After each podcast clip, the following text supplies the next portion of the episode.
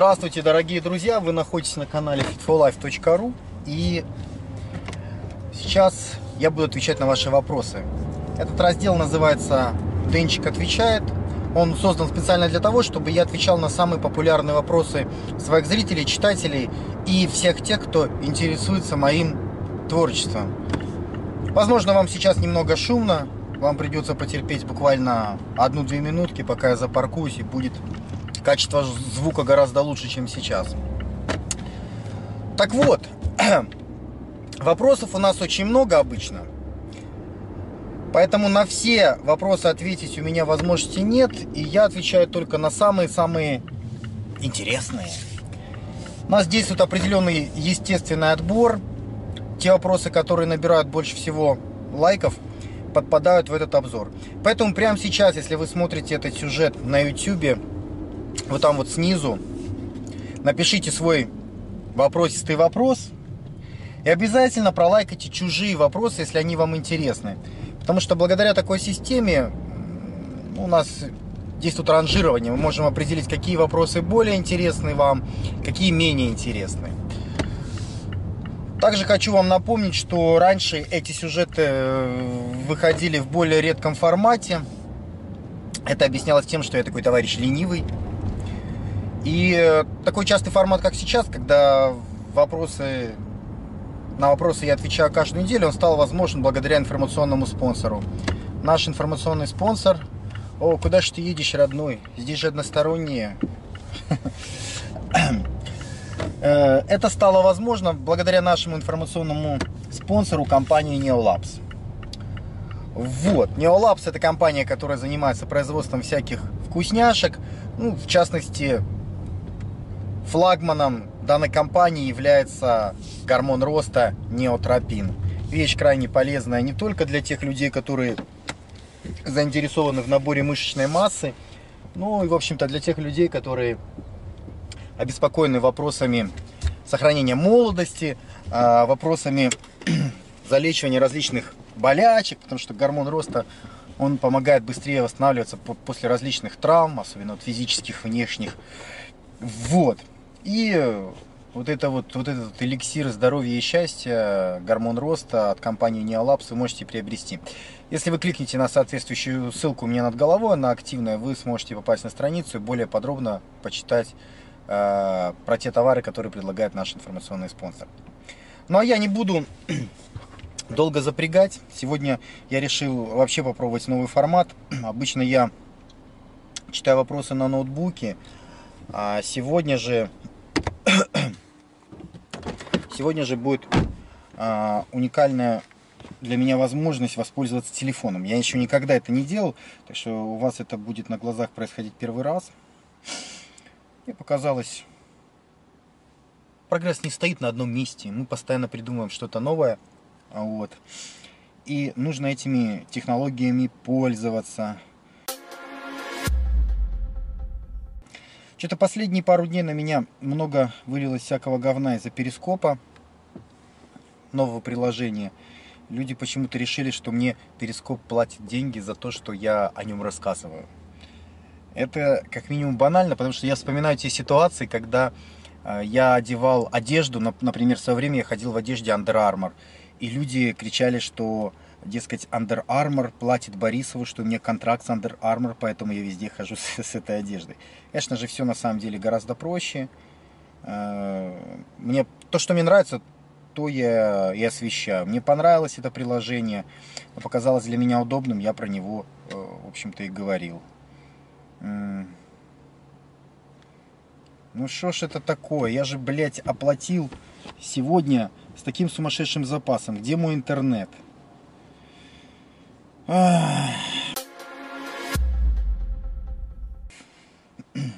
Хорошо, друзья, приступим к разбору наших вопросов. Итак, Денчик отвечает под номером 62. И первый вопрос, который набрал у нас аж 682 лайка, он поступил от Романа Беша. Ну, собственно говоря, у него аж тут три вопроса.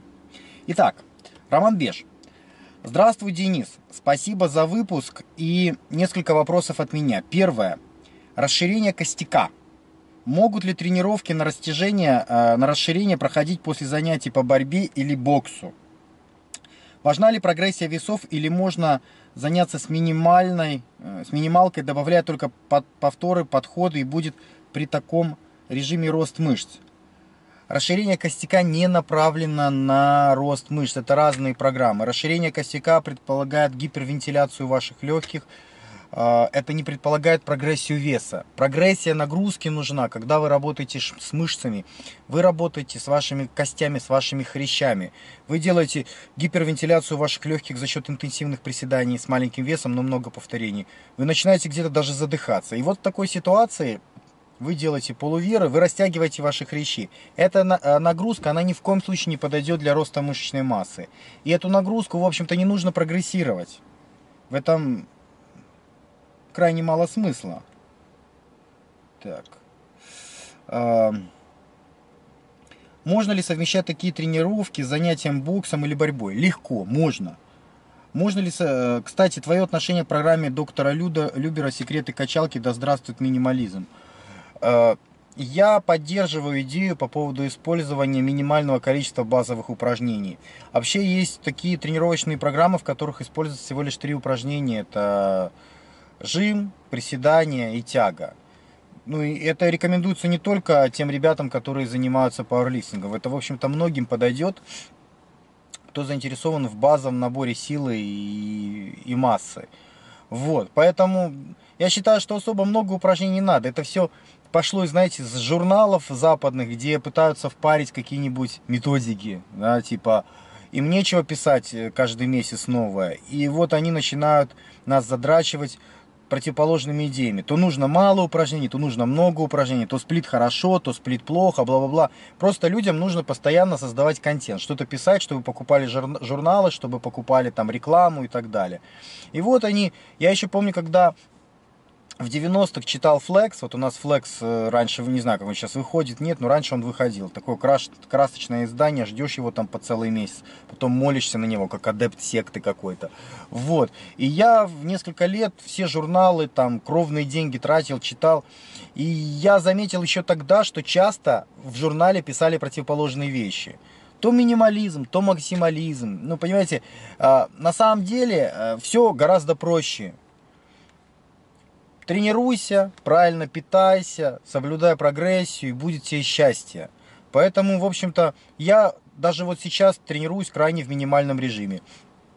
Я делаю на одну мышечную группу одно, максимум два упражнения. Если я говорю про большие мышечные группы, такие как грудь, а, спину, ноги, я могу сделать два упражнения. Если я говорю, допустим, про бицепс, это, скорее всего, будет одно упражнение. На трицепс это вообще будет одно упражнение вообще ничего не будет, если я в этот день грудь тренировал. То есть, и я вижу, что эта методика работает. Поэтому те ребята, которые выбирают там по 4-5 по разнообразных упражнений, это имеет смысл на продвинутых этапах, когда вам нужно удивлять ваши мышцы, когда вы уже достигли очень э, высоких результатов, тогда может быть. А так, минимализм нормально. Но расширение, если ты занимаешься расширением костяка, прогрессии не надо там никакой. Там гипервентиляция легких, хрящи у тебя трещат, там дополнительный вес не надо. Дополнительный вес надо, когда ты растишь мышцы или силу. А в этом э, в данной ситуации ты работаешь со своим костяком, так что тебе это не надо. После борьбы можно, после всего можно. Второй вопрос. Что нужно сделать в студенческом возрасте? Найти побольше студенток, наверное. Какие навыки и умения считаешь важными для любой сферы деятельности? Умение общаться, английский и так далее. Чему стоит уделить внимание в возрасте 18-22 лет, чтобы заложить правильный фундамент а, для всей последующей жизни?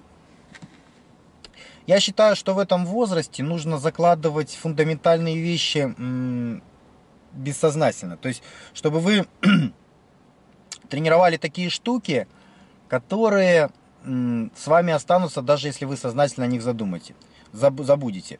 Ну, например, умение водить автомобиль. Если вы выучитесь в этом возрасте, получите права, то даже забыв правила, вы все равно будете ездить ну, бессознательно, вы будете хорошим водителем. Выучить как можно больше иностранных языков. Идеально, конечно, Global English выучить.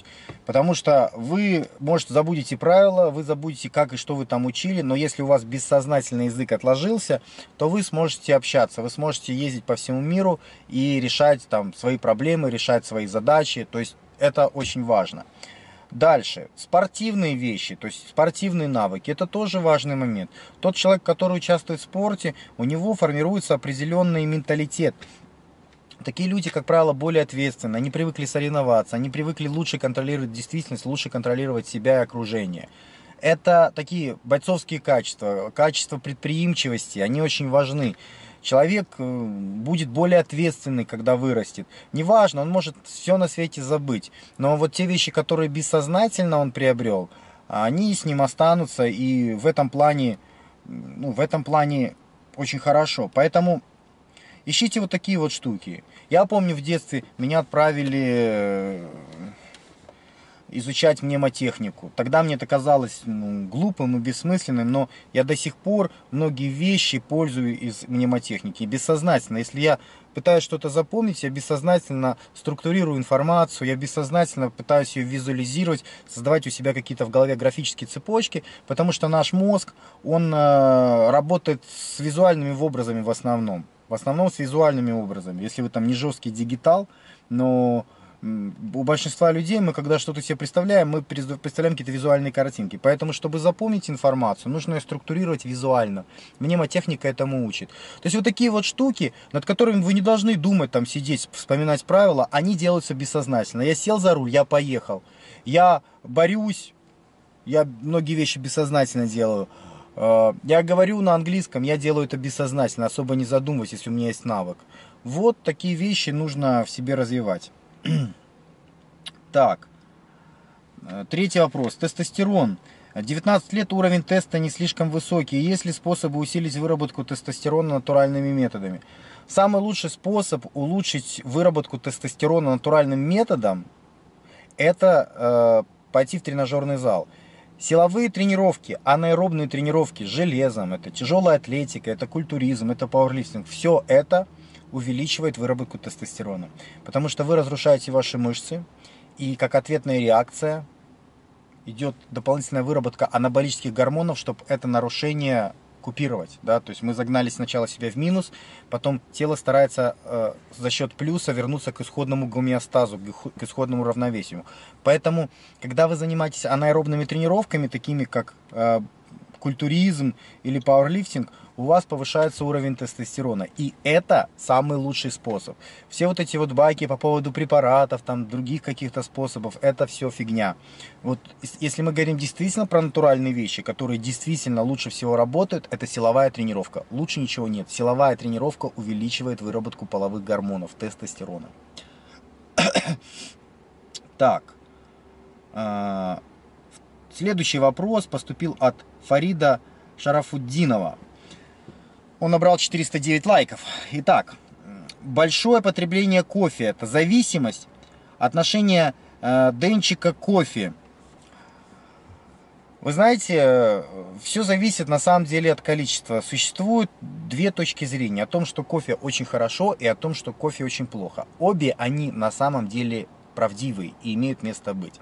Все зависит от количества. Когда вы пьете чуть-чуть кофе, достаточно для вас, то это вас стимулирует. У вас ускоряется обмен веществ, у вас усиляется концентрация, у вас увеличивается активность, и, в общем-то, это работает вам во благо. Если же вы пьете кофе избыточно, то начинаются одни негативные вещи. Начинается, ну какие вот самые большие негативные штуки? А, у вас повышается давление, у вас повышается сердечный ритм, соответственно, всякие гипертоники, да, люди с, там, с атеросклерозом и прочими штуками, для них кофе как бы очень-очень нехорошо. А учитывайте, что у культуриста во время тренировки э, вообще сердечный ритм подскакивает нам после многих упражнений чуть ли не до 180-200, ну 150 вообще очень часто. К этому еще кофе добавить, ну и реально можно моторчик себе поломать. Вспомните, большинство качков профессиональных, они от чего мрут? От стероидов? Нет, они мрут от болезней сердца, сердечно-сосудистых заболеваний. приступы всякие, сердце выключилось и все. Вот, поэтому вот э, две штуки неприятные. Потом кофе перевозбуждает нервную систему, перевозбуждает нервные клетки. Поэтому говорят, что там за час, за два перед сном кофе лучше не использовать. Следующее. Кофе вымывает микроэлементы. То есть там калий, магний, все вот эти вот дела. То есть кофе нарушает электролитный баланс внутри вашего организма. Что не очень хорошо, опять-таки, для сердечно-сосудистой системы, для выносливости и так далее и тому подобное. Существует даже такая информация, что э, кофе очень вредит беременности, во время беременности. То есть вот если девушки пьют дай бог памяти, если я не ошибаюсь, э, три чашки крепкого кофе в течение дня в фазе беременности, то где-то 30% таких девушек имеют выкидыш. Я слышал такую информацию. Ну, может быть, цифры преувеличены, но факт остается фактом, что кофе во время беременности это очень не есть гуд. Вы видите, сколько нюансов. Ну, кто-то может сказать, а я пью мало совсем. А кто-то скажет, а я пью много. Где-то грань. Дело в том, что нету единой порции, чтобы я вот вам сказал, нужно пить не больше одной чашки. Для одного это три чашки, а для другого и полчашки будет много, потому что нервная система, нервные клетки у всех разные, да, там запас прочности тоже разный. Для него это количество, это количество слишком много, а для другого слишком мало. И вот и получается, что чаще всего люди, которые балуются кофе, они пьют его с переизбытком с переизбытком. Оно, во-первых, перестает работать, стимулировать, так как стимулировало раньше. А во-вторых, работает больше во вред, чем в пользу. Ну там, микроэлементы вымываются, на сердце нагрузка улучшается, а подъема энергии, активности нет. Поэтому, ну, это же, знаете, такое, я кофе не пью. Допустим, Аня моя кофе, кофеманка, она любит пить кофе. И более того, она может вечером выпить кофе, и, в общем-то, ее особо не цепляет, она ложится спать. Вот. Так что тут дело такое. Лучше не пить. Лучше не пить. У меня вот такое отношение, что лучше не пить. О, большой вопрос от Евгения Александровича. Денчик, стоит ли доверять девушке, когда она часто общается с большим количеством мужчин? М-м-м. С одним общается по работе, с другим ради интереса, а с некоторыми вообще говорит, что дружит. Вы представляете? Девушка дружит с другим мужчиной. Ужас, ужас. Ведь я понимаю, что дружбы между мужчиной и женщиной быть не может, особенно когда они молоды и гормоны играют на полную. Причем, если учесть, что мужики с красивой женщиной не о дружбе совсем думают. И если опытный мужик правильно и с хитростью к ней подойдет, то трахнет ее. Он такой злобный трахарь, трахнет эту женщину. Ух! С другой стороны, я понимаю, что если я ее контролирую, э, если я ее конкретно чем-то не устрою, то она изменит мне, и я даже не узнаю об этом.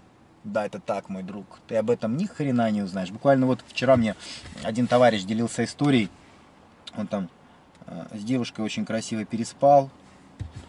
Вот, такая любовь, морковь, все дела. А девушка это каждый э, каждый год и ездит со своим, уж не знаю, то ли официальным любовником, то ли мужем, фиг поймешь, там, по Сейшелам, Карибам, все так эпично, все так красиво, котик, мотик, бусинка, дусинка, бла-бла-бла, все дела. И знаете, э, читаешь вот эти вот комментарии, вот она, она пишет там комментарии, такое, блядь, все эпично у нее. То есть человек, я представляю, тот мужик, который все это проплачивает, который о ней заботится и все такое прочее, он думает, что он красавчик. Она пишет там, в инсте постит фоточки и пишет там типа там, что-то что-то бла-бла-бла там вокруг один на миллион, что-то мужчина один на миллион. Почему? Типа потому что он один, а все остальные типа нули. Ну вот игра слов идет, то есть визуально нарисована единичкой 6 нулей. Типа он единственный, а все остальные нули. То есть много таких пафосных, мега охерительных слов. Такая она красавица, такая она точка, точная женщина, она вот так ценит своего единственного мужчину. И тут приезжает она и ебется с другим. Ну, к нему-то она, естественно, приезжает, говорит, ах ты мой котик, ах ты моя бусинка, ах ты такой хорошенький.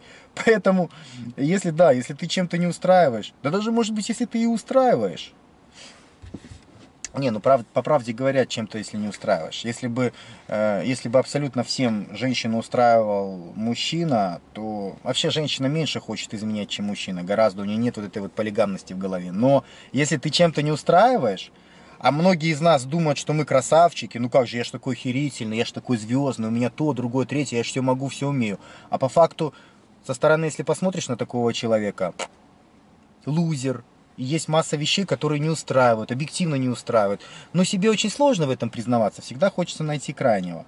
Поэтому тут ты как бы абсолютно прав. Если, если ты ее не устроишь, то она сделает это вот дельце, и ты даже не узнаешь об этом. Так. С другой стороны, я понимаю, что если я ее конкретно так, она говорит, мол, нужно доверять друг другу. Ну, так она тому тоже говорит про доверие, про любовь. Там у нее было парочку 15-секундных таких этих видосиков. Я смотрел, это так умилительно было. Так прям... Любовь фонтанирует со всех щелей, а на самом деле а, фонтанирует там из щелей, но не любовь. Так, без доверия в отношениях никак. Да-да-да, знакомая тема. А как тут доверять, если я понимаю, что среди этих мужчин найдется тот, который будет лучше меня, и у нее может появиться соблазн переспать с ним? Вообще такой шанс есть всегда. Короче, Денчик, советуй. Комрады, жду ваших советов. Хейтеры идут лесом. И Денчик, и Денчика мне не обижать. Не обижать мне Денчика, поняли? Достали хитерить уже. Денчик вам эпичные советы дает. Жизни Йоксель учит. Так, хорошо, давайте сконцентрируемся. Вопрос важный, вопрос важный. А, какая ошибка? Если я понимаю, что среди этих мужчин, мужчин найдется тот, который будет лучше меня. Вот ошибка. Нет, нет, нет таких мужчин. Если будешь так настраиваться, то точно она найдет мужчину, с которым захочет спать. А, женщине не нужен самый лучший. Женщина готова выбрать достаточно подходящего и остановиться на нем. Она не будет изменять. Ну, большинство женщин. То есть всегда может найтись лучший, но у женщины так не работает мозг, что ей нужно постоянно самый лучший. И ей достаточно найти мужчину достаточно здорового, красивого, сексуального с одной стороны, чтобы геном был хороший, дети хорошие получить, а с другой стороны, чтобы это был хороший добытчик, чтобы он обеспечивал семью, детей и так далее. Это базовые потребности, а, потребности в комфорте. Они незначительны. То есть э, человек, который может там зарабатывать тысячу, две, три тысячи долларов в месяц, он покрывает эти потребности с головой. И от таких мужчин не будут уходить женщины. Даже если ей там попадется кто-то, кто там зарабатывает 100 тысяч долларов в месяц. Это, конечно, хорошо, но она уже выбрала. Если постоянно метаться туда-сюда, то будет каша. Но если есть мужчина, вроде бы такой хороший, классный и здоровский, но при всем при этом у него там зарплата 100-200 долларов, 300 там, и нету возможности там, построить семью, нет возможности сделать детей, потому что денег нет, жить негде, жрать нечего. И тут нарисуется какой-то типчик, у которого там будет тысяча, две, три тысячи, уйдет, уйдет. А ты, если ты зарабатываешь 200-300, ты найдешь себе миллион оправданий, отмазок, что типа там вот она сука, она не ценит и так далее и тому подобное. Поэтому э, вот такой позиции, что типа я хуже, ну типа всегда найдется лучше, не надо. Ты и так достойный, ты можешь развиваться в других направлениях, не только в бабках. Но ты должен позаботиться о минимальном комфорте для себя и своей семьи. Если ты это сделал, то женщина от тебя уходить не будет. Ну, в большинстве случаев. А, тут же такая ситуация, что она чем-то не устроена. По поводу дружбы с другими мужчинами, я, естественно, в это не верю. Не верю почему? Потому что дружба э, предполагает альтруизм взаимный. То есть человек, который с тобой дружит, он готов пожертвовать своими интересами ради тебя. Когда мужчина дружит с женщиной, он хочет с ней встречаться, бла-бла-бла, там действительно жертвует чем-то, делает подарки, он это не альтруизм ради тебя безвозмездный. Он делает этот альтруизм ради того, чтобы она ему дала. Вот если вот так по-простому. Он, дает, он делает это ради секса захотел, вожила ту женщину, начинает за ней ухаживать, э, знаки внимания, какие-то подарки. Когда мой друг забивает на свою работу и приезжает помогать мне там отремонтировать машину. Он не хочет меня трахнуть. Он приезжает, потому что он мой друг. Он жертвует своими интересами ради меня, потому что я его друг.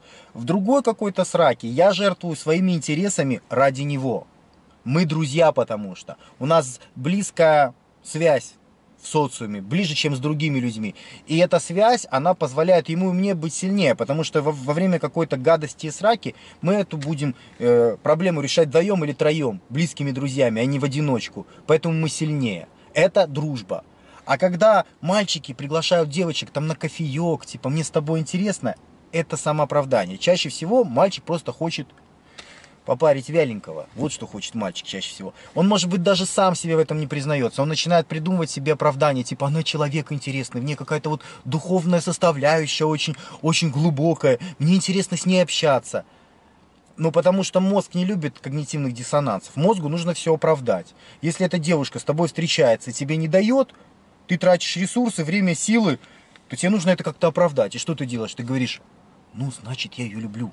А если она тебе не дает, а, и неприятно в этом признаться, ты, ты себе говоришь, ну мы дружим, она друг очень хороший, она человек очень хороший. В общем, это долгая тема, но смысл такой, что а, она чем-то не устроена женщина пристроена, женщина, у которой хорошие отношения, у нее могут быть какие-то приятельские отношения, ну вообще косвенные. Но я себе не могу представить, я, я не помню таких девушек, чтобы они там действительно ездили к какому-то чуваку там и встречались с ним, типа я с ним дружу, мне просто с ним нравится, он человек хороший. Она может с кем-то встретиться там, попить кофе, ну формально, потому что там по работе как-то связано, раньше как-то дружили, более чем формально. Но говорить о том, что ну, мы там супер-мега-бупер друзья, ну, не знаю понимаете, чтобы мы дружили с кем-то, у нас очень должно быть схожее мировоззрение. Мальчик с мальчиком, ему сложно найти подходящие, подходящие мозги, чтобы мыслили одинаково, чтобы было интересно. А мальчик-девочка, это вообще люди с разных планет. У нас разные мозги, разный менталитет. Найти девочку, с которой вот чисто друзья, возможно, но вероятность крайне маленькая. Чаще всего чаще всего в такой ситуации она чем-то не устроена, она присматривает альтернативные варианты. Вот в большинстве случаев дело именно так объясняется. Так, хорошо. А, следующий вопрос у нас набрал 200, 258 лайков, тут аж 4 вопроса от человека а, под именем Зирал. Зирал. Итак, первый вопрос. Стоит ли при таком скудном питании 90 грамм белка, 320 грамм углеводов, 77-81 килограмм массы тела, 18 лет. Возиться с периодизацией, медленными мышечными волокнами и другими вещами. Какие вообще может дать рекомендации по тренировкам и питанию для людей с подобными возможностями? Ну, я так понял, возможности особо нет. То есть у человека ну, просто нет денег для того, чтобы питаться более массированно, для того, чтобы позволить себе более качественный режим. Но это никак не отменяет действия различных тренировочных принципов. Принцип прогрессии нагрузки, он работает. Принцип суперкомпенсации, он работает. Соответственно, все способы увеличения прогрессии, они остаются на месте. То есть принцип периодизации работает. Наоборот, если у тебя очень мало возможностей в плане режима, то тебе придется изучать методические принципы глубже, чем тот чувак, который использует стероиды или у которого очень много возможностей в плане хорошего питания. Как раз-то тебе, потому что у тебя нет возможности, тебе нужно больше обращать внимание на методику тренировок, на различные принципы, на систему периодизации, на различные волокна. Тебе придется больше напрягаться, потому что у тебя меньше возможностей, это же логично. Так что будь готов грызть гранит науки. Второй вопрос. Автор книги «Достижение максимума» Брайан Трейси говорит, что это необходимо для прокрепления нужной манеры поведения у ребенка. Другая точка зрения, если ребенка постоянно хвалить, а, идет, речь идет о похвалу, наверное, про похвалу. Если ребенка постоянно хвалить, особенно мальчика, то он вырастет бесхребетным чмом, который не будет находить себе места а, от отсутствия похвалы. Ребенок, став взрослым, не сможет самостоятельно для себя ставить приоритеты, бла-бла-бла. Так, без того, чтобы не услышать ласковое слово – либо вовсе опустит руки и ни к чему не будет стремиться. Что ты думаешь э, по этому поводу? Я думаю, что во время воспитания ребенка э, допустимо как карать, так и хвалить. Все зависит от ситуации. Проблема может быть в чем? Когда ребенок растет безответственным, и вы его постоянно только хвалите. Тогда да, тогда однозначно вырастет чмо. А, слишком легкая жизнь, потому что у него будет. Личность развивается, когда страдает. Вот когда вот нет у меня бабла, не дают мне родители бабла. Я думаю, где мне взять бабло. Я иду ромашки собираю, продаю их на кладбище. Я иду полиэтиленовые пакеты мелким оптом продаю среди товароведов там в 14 лет, в 16. Я пробую. Я еду в Польшу, покупаю бушные телефоны, приезжаю в Минск, на Комаровке перепродаю их. Это школа, это 16 лет, 15. Почему?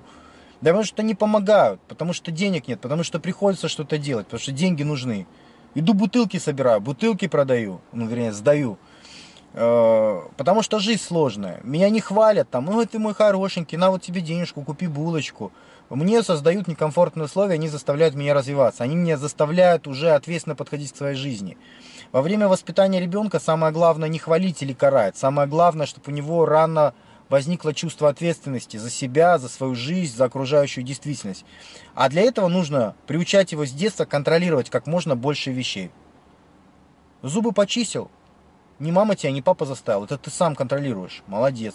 Кровать застелил, ты контролируешь это. Ни мама, ни папа тебя не заставляют. Но вначале, конечно, заставляют, потом контролируют все, потом контролируют все меньше и меньше. То есть любые дела э, начинать с ребенком сначала совместно, а потом ему делегировать все больше и больше полномочий, чтобы он привыкал нести ответственность. Твоя задача выносить мусор, ты его выносишь. Это не вынес твой косяк. Посуду мыть. То есть э, возлагать на ребенка различные задачи, которые будут в сфере его ответственности. И тогда такой человек, он вырастает приспособленным к социуму. Он вырастает не бесхребетным чмом, а нормальным человеком, который понимает, что от меня все зависит. Я контролирую то-то, то-то, то-то. Не папа с мамой, а я контролирую. Ну, а хвалить или наказывать это инструменты, которые вам помогут двигаться на пути прививания ответственности ребенка. Естественно, в какой-то ситуации, если он сделал все правильно, надо его похвалить. Надо. А, поругать часто это только вредит. Допустим, ребенок сделал что-то общественно полезное. Ну, не знаю. Ну, посуду помыл. Да, допустим, он помыл посуду, ну и разбил тарелку, к примеру. А, тупые родители приходят и что не начинают? Лучше б ты не мыл. Ну, дебилы, раз вы так сказали, господа. Почему? Потому что вы у ребенка, хер на эту тарелку, вы у ребенка отбиваете желание быть ответственным и инициативным. Вы отбили у него инициативу. Он в следующий раз ему захочется что-то сделать, контролировать, а он испугается, думает, да ну его нафиг, я начну что-то делать, там меня налогами завалят, там полиция ко мне придет, там голову мне отобьют, кредит не смогу вернуть, тарелку разобью. Я лучше не буду, я вот лучше посижу, как оно будет. А ну, родители придут, помоют, или даже не помоют, ну скажут, что я папа мыл. Но я не буду ответственен за это решение. Вы понимаете, что, что происходит? Что, как детей воспитывают с детства? Что нужно сделать? Э, всегда похвалить. То есть пусть он сделал э, неправильно, да, он, он начал мыть эту посуду, разбил тарелку. Неприятно. Тарелку надо покупать. А тарелка какая-нибудь, не знаю. Тарелка, как яйца Фаберже, очень дорогая. И что нужно сделать в такой ситуации? Вы приходите и, и хвалите его. Ну, красавчик, молодец, смотрите, не ожидал тебя. Ну, ты вообще взрослый становишься. Красава, красава, красава. Про тарелку это вообще можно забыть. Он сам прекрасно понимает, что это неправильно, что это ошибка. Вообще можно забыть. Если хотите сказать про эту тарелку, скажите там через неделю. А лучше вообще не сказать. Лучше даже посмеяться. Я когда типа, мол, там, начинал в детстве, я вообще пять тарелок помыл. Ну ты красавчик. Понимаешь, какая ситуация? А дебил родитель придет, он еще и ребенка и накажет. И чем больше он его накажет, чем грубее он поступит, тем тем больше он убьет инициативу этого ребенка. Ребенок будет не приспособлен к реальной жизни, у него будет ничего не получаться в реальной жизни. Поэтому хвалить, Брайан Трейси правильно говорит, что хвалить нужно как можно больше, а наказывать нужно как можно меньше. Вообще наказание э, в классическом это понимании я его не очень одобряю. Можно, знаете, так посмотреть на человека или просто проигнорировать его, и ему будет это в 10 раз хуже, чем физическое наказание какое-то. Потому что он хочет, он ищет одобрение, он привык видеть от вас одобрение. Не надо никакого наказания. Вы просто не одобрили, не посмотрели на него, для него уже это неприятно, для него это уже наказание. Он пытается сделать так, чтобы все было правильно. Нужно стремиться формировать у человека ответственность за свои действия и инициативу. Поэтому если ребенок проявляет инициативу, готов брать на себя ответственность, ну это красавчик. Так. Так, что где-то тут... А, вот, третий вопрос. Не хотел бы ты сделать выпуск про богатейшие семьи планеты? Или иллюминат это вообще бред сивой кобылы? Ты вроде про них немало знаешь. Думаю, многим было бы интересно узнать от тебя достоверную инфу, а не сказки и слухи, которых полно. К сожалению, друзья, для того, чтобы знать эту информацию, нужно входить, не знаю, в комитет 300. То есть нужно быть частью, частью этого веселого коллектива. У меня родители, так сказать, пролетарии. Э, я ни в какие королевские семьи не вхож, поэтому на самом деле я этой информацией не владею. Я владею только косвенными источниками. Я знаю, конечно, ряд фамилий очень известных там. Я знаю про Ротшильдов, Рокфеллеров очень много. Но я вам честно скажу, я до сих пор не уверен, что это на самом деле те люди, которые стоят на вершине пищевой цепочки. Мне кажется, если бы я стоял на вершине, я бы наоборот пытался скрыть информацию о том, кто я, где я. То есть деньги, они любят тишину, власть, она любит тишину. Вот есть какие-то куколки, которые показываются, и люди считают, что вот они главные. И когда люди знают какой, какой-то вариант, им проще, они не ищут другие варианты. Им кажется, что они уже знают, ага, на самом деле там не президенты правят, а правят там Ротшильды, допустим. И мы успокоились. Уж мы-то знаем инсайдерскую информацию, мы знаем, кто главный.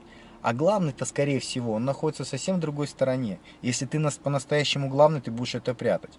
В свое время Ротшильды э, прятали эту информацию от, э, э, от американцев.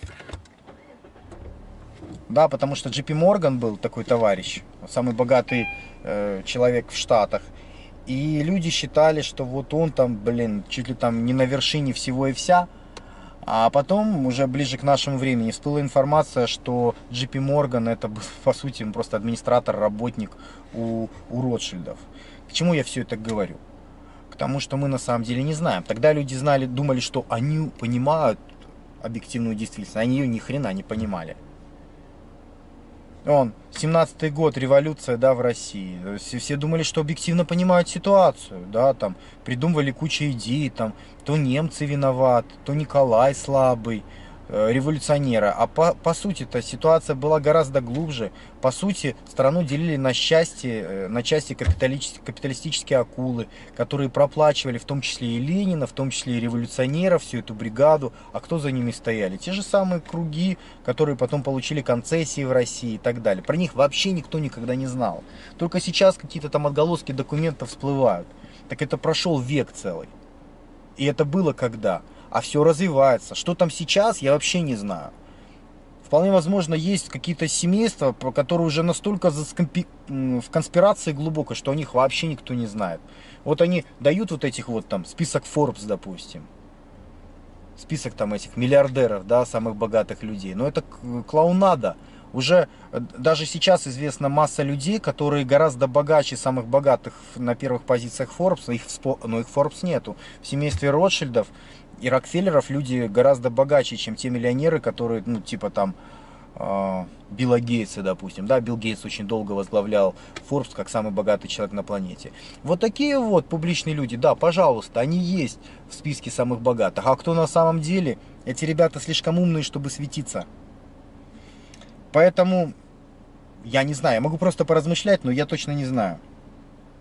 Планируешь ли семинары в Украине, особенно западные? Ждем тебя в Тернополе, на сей раз без стриптиза. Да, да, да, когда-то в Тернополе я бывал, ох, бывал в Тернополе, и во Львове бывал, где только не бывал, и в Хусте я бывал, и в Закарпатье я бывал, нравилось мне там. Вообще на Западной Украине хорошо. Западная Украина, она, скажем так, исторически более интересная в плане там архитектуры, допустим. Вот ходишь по Львову, в нем вот эта вот брусчаточка, в нем вот чувствуется дух такой, знаете, старины, пабы интересные, очень интересная культура. А, самая лучшая кухня, которую я а, ел вообще в своей жизни, она находится в Закарпатье. Да? То есть такими удивительно вкусными вещами меня там кормили. Хочется, но я сейчас вообще в Украине семинары не даю. Потому что общество расслоилось на две части.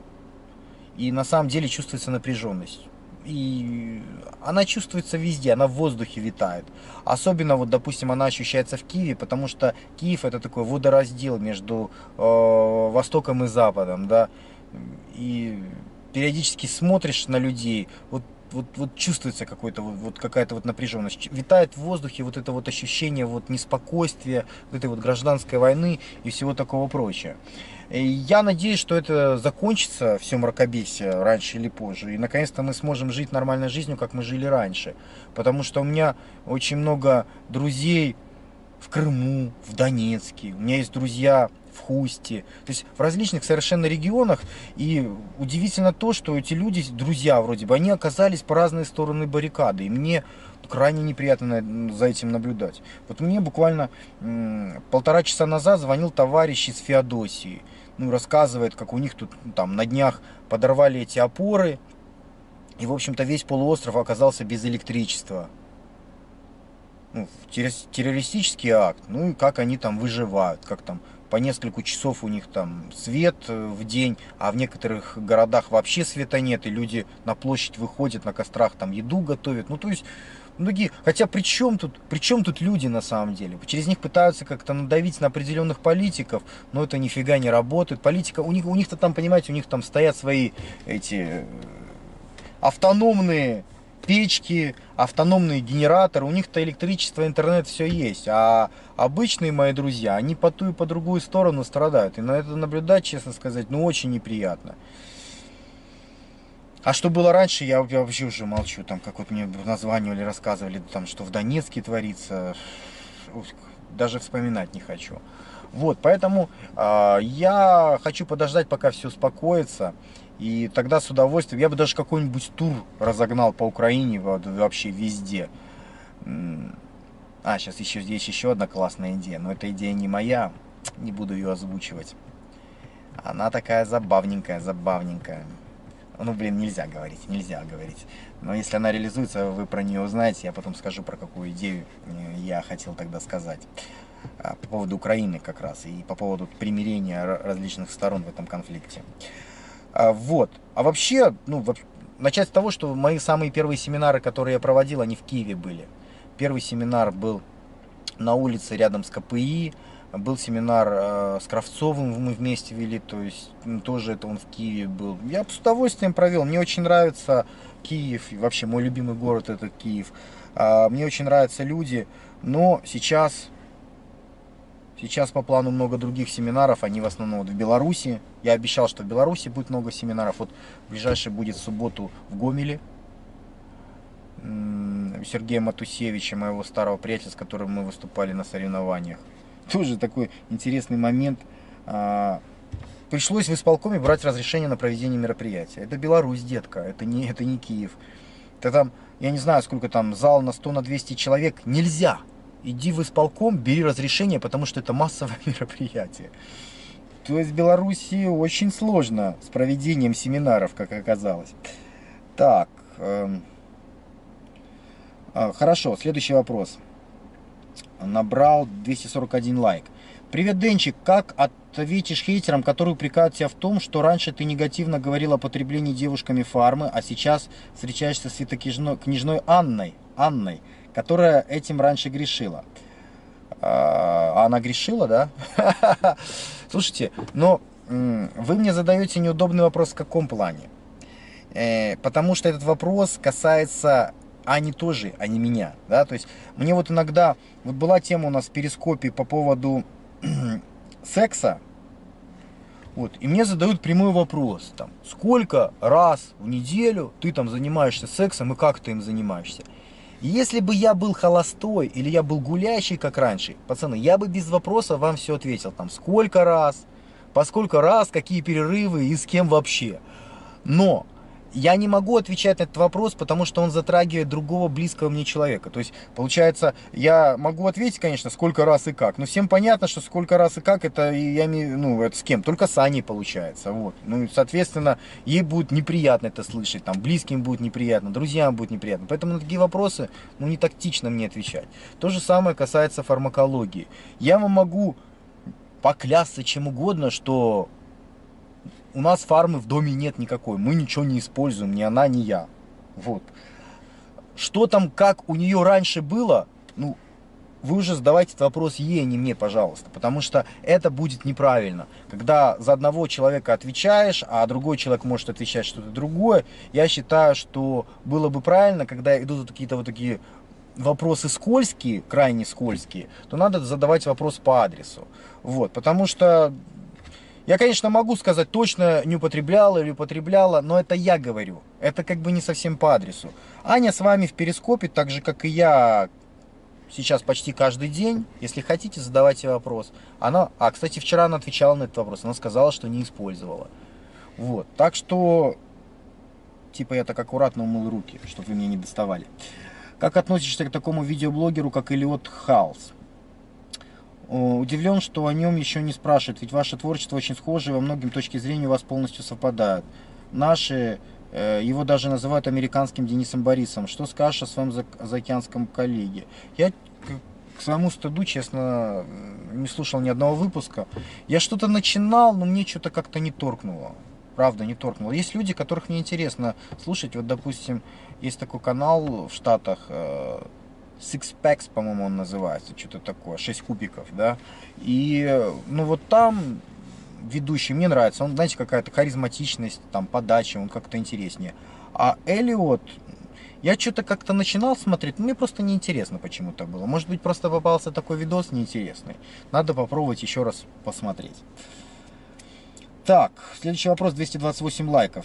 Этот вопрос очень важен для меня, Денис. Как избавиться от заикания? Уже много чего пробовал, но ничего особо не помогает. Это очень мешает в моей жизни. Тренироваться. Одно слово, тренироваться. Надо не пробовать, надо тренироваться. Систематично, месяц за месяцем, работать над собой. Перечислять различные способы и методики можно долго. И, в общем-то, они действительно работают, при условии, что тренироваться. Если у тебя не получается, значит тренироваться нужно больше. Надо больше, больше, еще надо работать. Есть люди, которые учатся вообще публичным выступлениям, от заик до публичных выступлений. Не просто говорить, а до публичных выступлений доходит. Ну, это нужно контролировать свои эмоции, контролировать свой язык, свою гортань. Тренироваться надо. А супер каких-то тут секретов я тебе не скажу. Все их, ты, ты их больше, чем я знаешь. Читал уже, наверное, очень много. Денис посоветует топ-5 аптечных препаратов, которые ему помогут в росте мяса и, и силовых спасибо. Таких препаратов, ну вообще аптечные допинги вещь, э, скажем так, слабая. Я когда-то делал целый сюжет на эту тему, по-моему, он так назывался, аптечные допинги. Можешь вон загуглить или в Яндексе набрать аптечные препараты Борисов. Вот, я думаю, ты найдешь сразу мою статью, можешь там более подробно посмотреть. Там, кстати, видеосюжет целый был про это дело. Смысл в чем? Ну, химлоты, конечно, работают гораздо лучше. Но если уж говорить про легальные вещи, то, пожалуй, альвизин – или, ну, или какие-нибудь аналоги. Это аминокислоты, которые капельным способом ставят вам вену. Про это уже тоже много чего говорилось, но смысл в том, что это работает бомбезно. Это очень хорошие качественные аминокислоты, они сразу попадают в кровоток, и они работают, естественно, гораздо лучше, чем любые оральные формы. Можно там прокапываться три раза в неделю в сумасшедших количествах, но этот эффект будет очень классный. Потом, из такого популярного, это калий-ротат калий-ротат а, помогает формировать а, новые клетки. Калий-ротат увеличивает вашу энергетику. Калий-ротат очень хорошо работает вместе с анаболическими стероидами, кстати. Потом Корсил. Это не совсем допинг, это такой гепатопротектор, он очень хорошо помогает вашей печени э, при различных состояниях. Потом из э, допингов. Ну, мелдронат я ни разу не пробовал, ничего на это счет сказать не могу. Э, много продается аминокислот различных. Допустим, продается метионин, продается, продается глютаминовая кислота. Можно их использовать, хуже не будет. Для роста будет только лучше. Также продаются э, ферментативные препараты. Они тоже могут быть очень-очень э, полезны в том плане, когда вы едите очень много пищи, и она у вас не усваивается. Ну вот на пике какого, в какой-то ситуации, когда вот вы подобрались э, к пику и начали употреблять очень много еды, и вам нужно помочь э, в переваривании этой еды. Вот, в общем-то, список препаратов аптечных, которые, на мой взгляд, можно использовать, допустимо использовать. Но я не знаю, продается сейчас экдистен или нет. Вот экдистероны раньше еще продавались в аптеках. Вот если они продаются, то, пожалуй, из всего того, что я перечислил, это, наверное, будет самое сильное. Но я в последнее время что-то в аптеках их, их и не видел. А так вот вам перечень аптечного такого более-менее, что можно использовать. Второй вопрос. Почему в последнее время так много появилось вегетарианцев и сыроедов? Я думаю, что это такой, знаешь, тренд, вирус модности. Появляется какой-то один человек, который говорит, я знаю истину, друзья, я знаю истину. Надо быть вегетарианцем, и все будет хэппи-энд. И этот вирус, он попадает из одной головы в другую, и происходит такая вот массовая цепная реакция. Через какое-то время человек другой говорит, надо есть мясо, пацаны, надо есть белок животный, все будет хорошо, все будет хэппи-энд. Ну и происходят обратные качели. То есть, ну, идеи постоянно какие-то появляются в обществе, часто возобновляются старые идеи. Но это не говорит о том, что принципиально ситуация поменялась. Люди очень внушаемые. Если... Вот какая ситуация? Вот, вот я не бритый сейчас, да? Похожу я годик с бородой, походит еще рядом со мной там 10 каких-то медийных личностей с бородой, и вы посмотрите, борода начнет становиться очень модной среди молодежи. Хотя сейчас вроде бы не особо модно. Но зеркальные нейроны так работают. Мы смотрим, так, что за чмо, что он на себя наделал такой, фу, бред какой. Хоп, второй отдел, третий отдел, три, о, пятый, ух ты, шестой. Слушай, а ничего так, в общем-то. Да блин, да прикольно, я тоже так хочу. Все, 10 человек прошло, там, 11 уже ты. Зеркальные нейроны. Мода так работает. Понимаешь? Услышал одну, один раз эту концепцию, да бред. А потом один, второй, третий уважаемые люди сказали про эту концепцию, ты в нее поверил и все.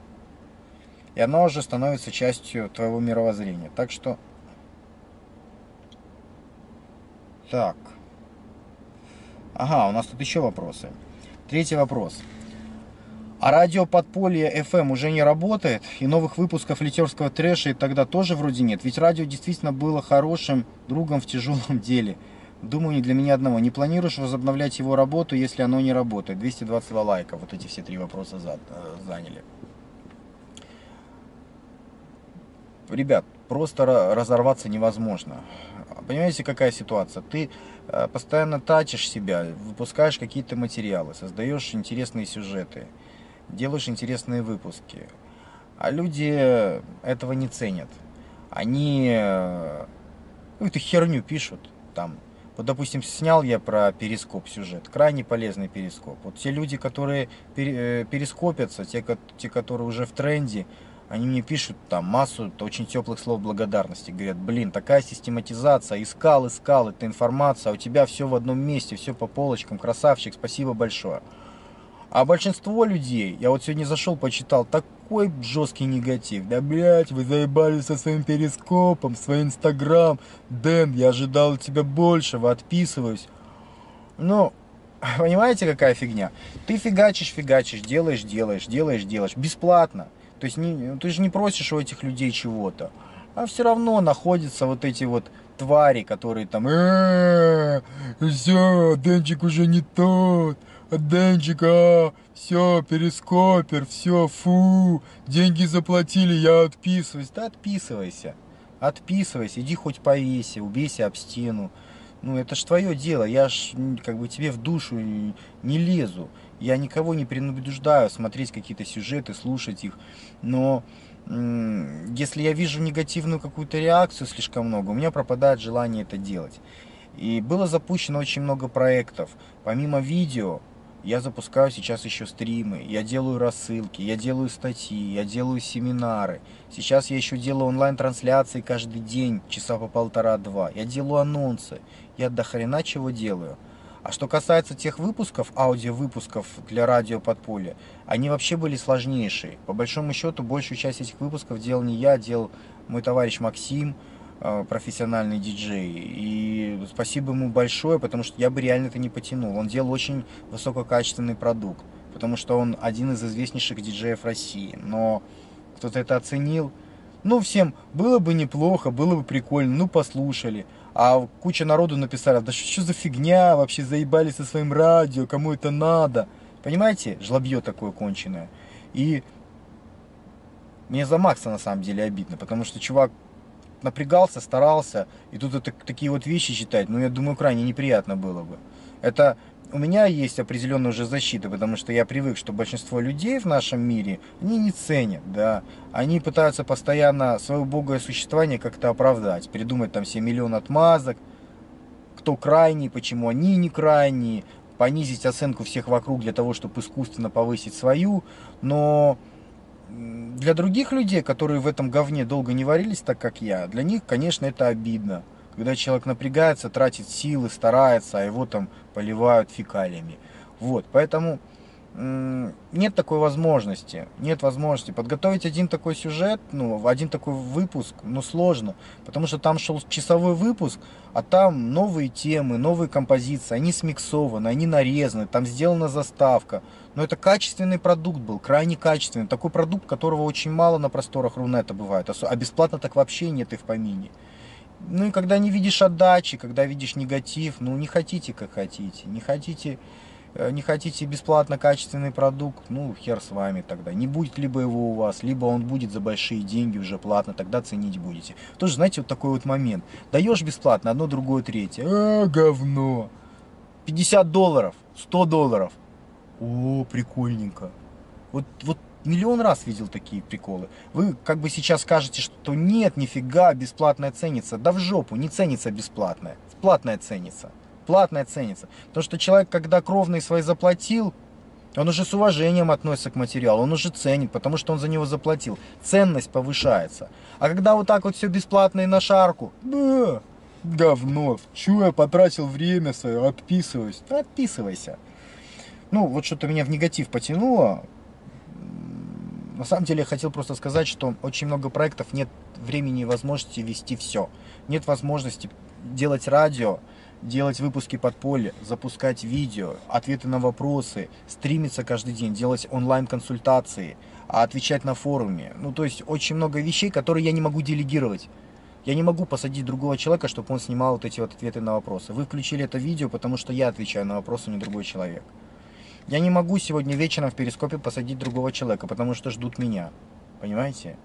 Я не могу написать какой-то план, э, статью какую-то, чтобы написал другой человек, потому что это будет статья другого человека, а люди привыкли читать меня. И на форум я не могу посадить другого человека, потому что он не знает того, что знаю я. Он может написать неправильно. Ну и опять-таки это было бы обманом, потому что ждут меня. То есть есть масса вещей, которые я не могу никому делегировать, я вынужден сам их делать, к сожалению. И поэтому у меня времени не остается. Так. Первобытный дикарь.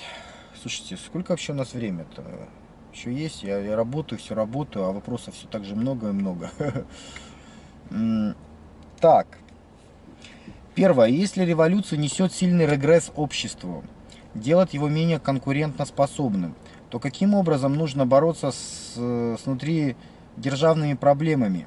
Коррупция, бюрократия, излишний консерватизм, вседозволенность власти и выпускать пар – а, общественного недовольства. А в чем проблема, собственно? А, ты что, в тюрьме находишься? Нет. Ты живешь в государстве, в котором есть легальные механизмы выражения своей воли. Ты живешь в государстве, в котором есть легальные способы получения власти. Если ты считаешь, что та власть, которая сейчас находится, она делает что-то неправильно, пожалуйста, пропагандируй свою идею, если твоя идея будет более конструктивной и более подходящей, тебя поддержит общество, и ты сможешь баллотироваться и, и получить эту власть. А когда ты получишь эту власть законным путем, ты можешь поменять все, как ты хочешь. Проблема же чаще всего в чем? Конструктива нет никакого. Э, то есть, понимаешь, я к чему говорю? Можно эволюционировать, а можно революционировать. Эволюция – это когда в соответствии с законом общество развивается. Мы видим, что там-то, там-то плохо, нужно это исправить. Я говорю, ребят, там-то, там-то, там-то плохо. Вот это нужно исправить так-то, так-то и так-то. Я говорю, день, два, год, три, набирается определенное общественное мнение. Я там пошел в депутаты. Слушайте, это не реклама, я реально в депутаты не собираюсь, чтобы вы там не подумали, не дай бог. Я гипотетически размышляю. То есть э, насобирался какой-то вот ком общественного мнения. Они меня поддерживают. Я иду там в депутаты, потом я баллотируюсь в президенты. То есть я получаю власть, и я представитель вот этих вот мнений. И когда я уже получил власть, я, соответственно, запускаю определенное законодательство, мы там меняем какие-то законы и так далее и тому подобное. Но это эволюционный путь, он без крови, без жести, без всяческих экономических кризисов. Это логично, это разумно. А что такое революция? Революция – это нарушение закона, нарушение действующего режима. Это кровь, это перевороты, это нелегально. И ни одна революция ничего хорошего не приносила. Ни одна революция, абсолютно. Революция, запомните, это всегда очень плохо. Ну, вон, посмотрите, в Украине была революция фактически. Майдан это революция. Лучше стало? Вообще лучше стало. Ну, все знают, что лучше не стало. Стало гораздо хуже. И даже многие из тех ребят, которые ходили на Майдан какой-то, ну, когда-то ходили, а, им даже сейчас неловко и неудобно это вспоминать. Многим, не всем. Есть масса людей, мне знакомых в Киеве, которым, если вот сказать по поводу Майдана, они там начинают, ну, им не особо комфортно даже вспоминать, что они ходили на Майдан. Это-то люди ходили туда, ими сманипулировали. Они думали, что Янок этот урод уйдет, типа, и жизнь станет лучше. Она как бы, мягко выражаясь, совсем лучше не стала. Она стала гораздо-гораздо хуже, чем была при Яноке. Ну и, соответственно, люди понимают, что те, те, которые ходили на Майдан, они понимают, что их снова обманули. Снова обманули. Каждый раз обманывают. То есть любая революция всегда обман. Это всегда дележка власти, а большинство населения страдает. Вот к чему приводит революция. В семнадцатом году то же самое было. Да всегда. Поэтому есть, конечно, сейчас идеи по поводу 2017 года в России, что типа, мол, будет революция. Не дай бог. Я не знаю, куда я уеду. Наверное, на Северный полюс или на Марс улечу. Если, если еще раз этот дебилизм повторится, я буду в шоке. А, вот как раз второй вопрос. Как стоило бы повести себя украинскому народу, в общем, и гражданину в частности, во время событий 2013-2014 годов? Как? Понимаешь, опять-таки, мы очень сильно обобщаем, как следовало поступить украинскому народу мы упрощаем картину мира. Для нас, э, типа, вот Украина это какой-то один человек, у которого вот есть разум, воля, и вот как ему следовало бы повести. Так не бывает.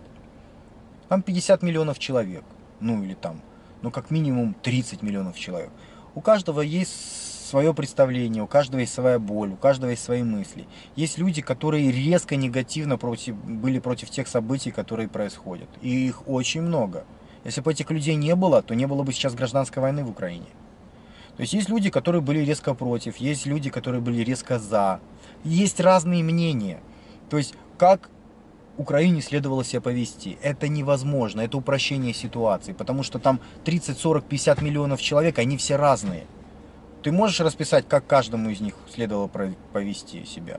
Ну, я думаю, сейчас очевидно, что каждому из этих людей не нужно было поддерживать революцию не нужно было поддерживать Майдан. Почему?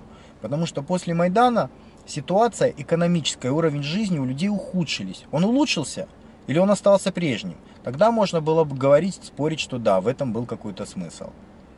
И то под вопросиками, потому что какой смысл, если уровень жизни остался такой же? А к чему была вся эта нервотрепка, переживания? Но если он ухудшился по сравнению с тем, что было, а он объективно ухудшился. Но вот объективно ухудшился, но тут просто против цифр не поспоришь. Если девальвация с 8 до 24, до 25, в 4 раза девальвировала национальная валюта. Это улучшился? Ну, как мне кажется, ухудшился. Вот. Ну и, соответственно, какой вывод? Если бы той жопы не произошло тогда, там, конечно, Порошенко, Янукович, мне-то какая разница? Мне главное, чтобы спокойно было, чтобы уровень жизни хотя бы не менялся в худшую сторону. Вот. Если бы революция тогда не произошло, то тогда уровень жизни остался бы на прежнем уровне. Вот. Выгодно это для меня? Ну, для меня на самом деле нет. Потому что лично я э, смог сыграть на этом кризисе, потому что я взял кредит в национальной валюте в гривне, и, соответственно, мне пришлось в 4 раза отдавать денег меньше, чем я взял. То есть лично для меня выгодно. То есть мне как бы нужно поддерживать позицию э, Киева, позицию Майдана. Но я не становлюсь на чью-то позицию. Я прекрасно понимаю людей на той и на другой стороне. Я прекрасно понимаю, что людей обманули. Я прекрасно понимаю, почему многие сейчас жалеют. Но обманули, действительно. Люди вышли, им говорили красивые лозунги, говорили, что все будет классно, а получилась очередная жопа. И говорить, кричать о том, что, дескать, вот это хохлы такие тупые, уж мы-то бы русские, мы бы себе такого не позволили. Да ни черта подобного. Вспомните 93 год, вспомните, как херачили Белый дом из танков в Москве, как больше двух тысяч трупов вывезли. На Майдане-то сколько там было? Это небесная сотня, 100 человек положили. А в России положили 2000. Из крупника расстреляли просто по утряне. нарушая все сроки, да, то есть сказали там, все должны сдаться, я там не помню, то ли в 6, то ли в 8, а начали расстреливать больше, чем за час до крайнего срока по ультиматуму. Расстреляли 2000 человек, 2000 трупов вывезли, сожгли где-то, они до сих пор числятся без вести пропавшими. И после, всего, ну и после всего этого, естественно, по всем каналам пустили информацию о том, что демократия победила, что все хорошо, теперь демократические преобразования, реформы, все будет хорошо. Мы с вами все дебилы на самом деле, все люди, нами можно управлять, нами можно манипулировать. Единственный способ бороться с этим, это проявлять доброту и понимание. Когда я вижу э, в Украине людей, которые начинают там злопыхать, типа там ватники, пидорасы, бла-бла-бла, я, ну, у меня нету ненависти к этим людям. Я понимаю, что, ну, промыли мозги. Ну, обидно им, я понимаю. Ну, и когда со стороны России там кричат, там, укропы, дебилы, хохлы, то же самое. Тоже, тоже пропаганда промыла людям мозги. Бороться с этим можно только пониманием, милосердием. То есть, как я буду убивать этих людей, которые со мной говорят на одном языке, с которыми я гулял, с которыми я близок. Я не могу, я, я себе не понимаю, пусть меня они лучше убьют. Вот понимаете, вот при такой позиции, вот при такой позиции ничего не получится. Вот если человек говорит, я не буду, стреляйте в меня. Решили вы, что вот мы враги, но вот меня лучше расстреляйте. Вот это и есть христианская позиция. И если бы эта прошивка у всех в голове была, по-настоящему работала, то вот такие манипуляции, они просто бы не сработали. Понимаете, в чем сила христианства? А, сила в том, что прошивка очень социальная.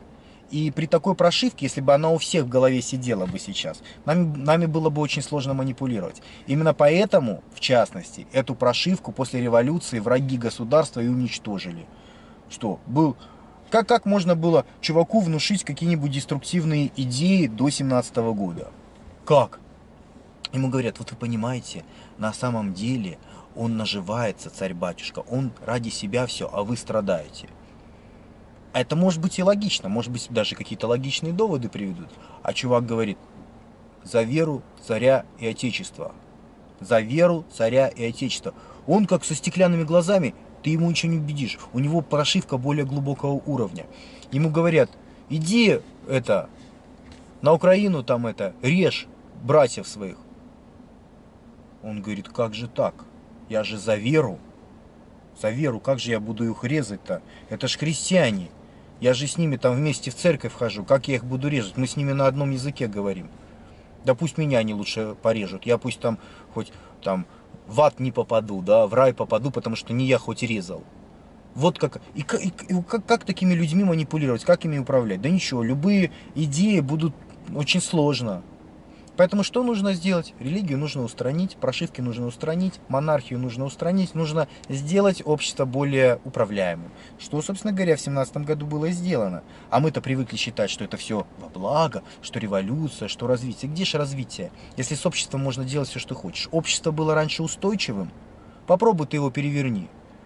Он говорят, там, понимаете, смена власти могла происходить только в династической фамилии. Там, допустим, один брат на другого менялся. Ну, ну так, чтобы вообще полностью убрать строй, или чтобы там э, завоевать одну страну другой страну, ну, очень сложно. Потому что что ты этому человеку объяснишь? Он верит то, что за веру царя Отечества, со стеклянным взглядом. Ему говорят, вот, но вы же страдаете, это же не демократично, а вот давайте мы что-то поменяем, преобразование. Говорит, ты пошел ты в жопу, какие преобразования, чувак? Ой, что-то я разошелся. Сегодня чувствую, трансляция будет у нас веселая. Так.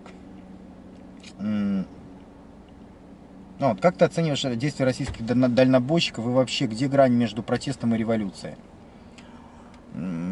Грань в законе. То есть, если ты выступаешь против власти и действуешь демократическими способами, ну, то есть, если ты собираешь там подписи, если ты там баллотируешься куда-то, если ты заявляешь о тех вещах, которые тебя не устраивают в рамках закона, то это протест, это нормально. А если ты, извини меня, нарушаешь закон, если ты там с оружием врываешься в исполкомы, э, или там пытаешься убить монарха, или пытаешься убить президента, то как бы такие варианты, они неприемлемы, они незаконны. Ну, просто право сильного. Хотя все то, что я вам говорю, конечно, звучит очень красиво, но на практике всегда работает что? право сильного. Вот кто сильный, кто умнее, кто хитрее, тот всегда побеждает. А все вот эти вот демократические штуки, хотелось бы, чтобы они работали, но на самом деле всегда работает право сильного. Следующий вопрос. Денис, вот ты говоришь, что нужно вкладывать в золото, но где хранить это золото? Банк может обанкротиться в кризис, дома могут обокрасть и наступить война в стране и тоже обокрасть. Так как же хранить золото крупными суммами на долгое время? Какая интересная ситуация, ты так... Так можно вообще ничего не делать в жизни. Вообще, зачем жить? В конце концов, все равно умрем. Все равно умрем. Раньше или поздно все умрем. Либо от болезни, либо от старости. Какой смысл во всем этом? Работать, стремиться к чему-то. Все равно умрем. Какой смысл? Вот это вот то же самое, что ты мне написал фактически. Надо стараться, нужно двигаться, нужно развиваться, нужно стремиться к чему-то. Ну и кроме того, то, что ты описываешь, это не совсем так банк обанкротится. А при чем тут банк обанкротится? Золото-то не банка, золото твое. Ты же купил золотой слиток, и ты просто хранишь его в банковской ячейке. Если банк обанкротился, ты просто пришел и забрал то, что в ячейке, твое лежит. Банк даже не знает, что там лежит. Вот если ты какой-то золотой вклад в банке хранишь, то да, тогда ты дурачок, потому что это не твое золото. Если банк обанкротится, то ты его не получишь. А золото надежно в каком плане? Ты золото купил, можешь хранить у себя дома, можешь в лесу зарыть. Ну, вариантов на самом деле много. Я хранил золото в банке, в банковской ячейке. Ну, потому что это более надежно, чем дома. Дома могут там, как бы там что не было, ну, домой могут забрать, забраться воры, могут там взломать, любые сейфы вскрыть и так далее. А в банковской ячейке более надежно и спокойно. Да, платишь какую-то сумму раз в год, но ты знаешь, что банк, банк э, не, не смогут обокрасть. А если банк обанкротится, то это никак не связано с тем, что лежит у тебя в ячейке. Если банк обанкротится, то э, ну, там будет правопреемственность определенная, кому переходят долги, кому переходят права и все такое прочее. Соответственно, ты придешь просто со своими документами и заберешь то, что лежит в ячейке. Это твоя собственность, это не собственность банка. Сергей Арбора, 144 лайка. Денчик царь, привет. Не скромно, не скромно. Какой город в России лучший для жизни э, и развития, по-твоему? Интересует именно на твоем примере. Вернись ты в прошлое к себе 20-летнему. Куда бы ты посоветовал себе поехать и почему? Ну, друзья, тут смотря с какой точки зрения рассматривать. Развитие в какой сфере. У каждого человека различные потребности, и более того, они меняются с, по мере удовлетворения низших, ты переходишь на высшие и так далее. Вот. Если говорить о первичной потребности, потребности в удовлетворении биологических э, вещей, таких как желание поспать, поесть, секс и так далее, ну, уровень комфорта, базовые вещи, после которых идет удовлетворение следующих штук. Так вот, для удовлетворения этих вещей, а для подавляющего большинства нужно именно это в начале – нужно ехать в Москву. Почему в Москву? Потому что в Москве 90% денег, 90% миллионеров, 90% движухи, 90% всего. Перспективы 90% в России. То есть, э, Россия, она такая концентрическая, как сама Москва. Есть центр Москва, Рублевка, да, и от нее все вот пошло. Вот, поэтому я, в общем-то, в плане перемещений сделал все правильно. Я э, после Беларуси я поехал в Москву и прожил в Москве 4 года. Единственное, что неправильно делал, так это сфера моей деятельности была неправильная, и, и коллектив мой, я считаю, что был неправильный. Ну, это было связано со сферой деятельности.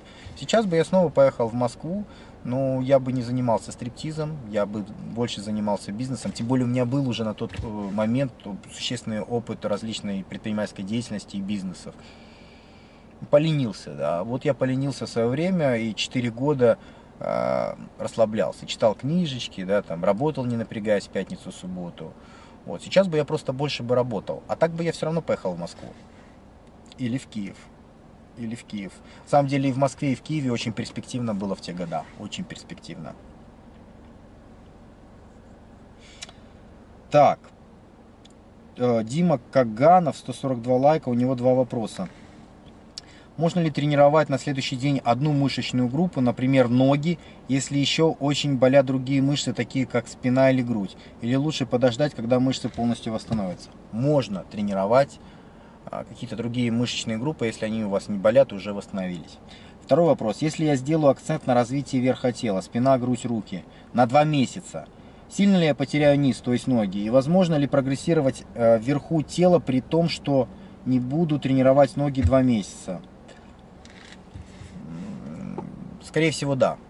Тут зависит от твоих э, физиологических потолков генетических. Э, ноги нужно тренировать, знаешь, когда, вот для баланса. Когда человек очень сильно раскачал вверх, и у него отстают ноги, то ему будет тренироваться э, с каждым последующим годом все сложнее набирать вверх, потому что дисбаланс.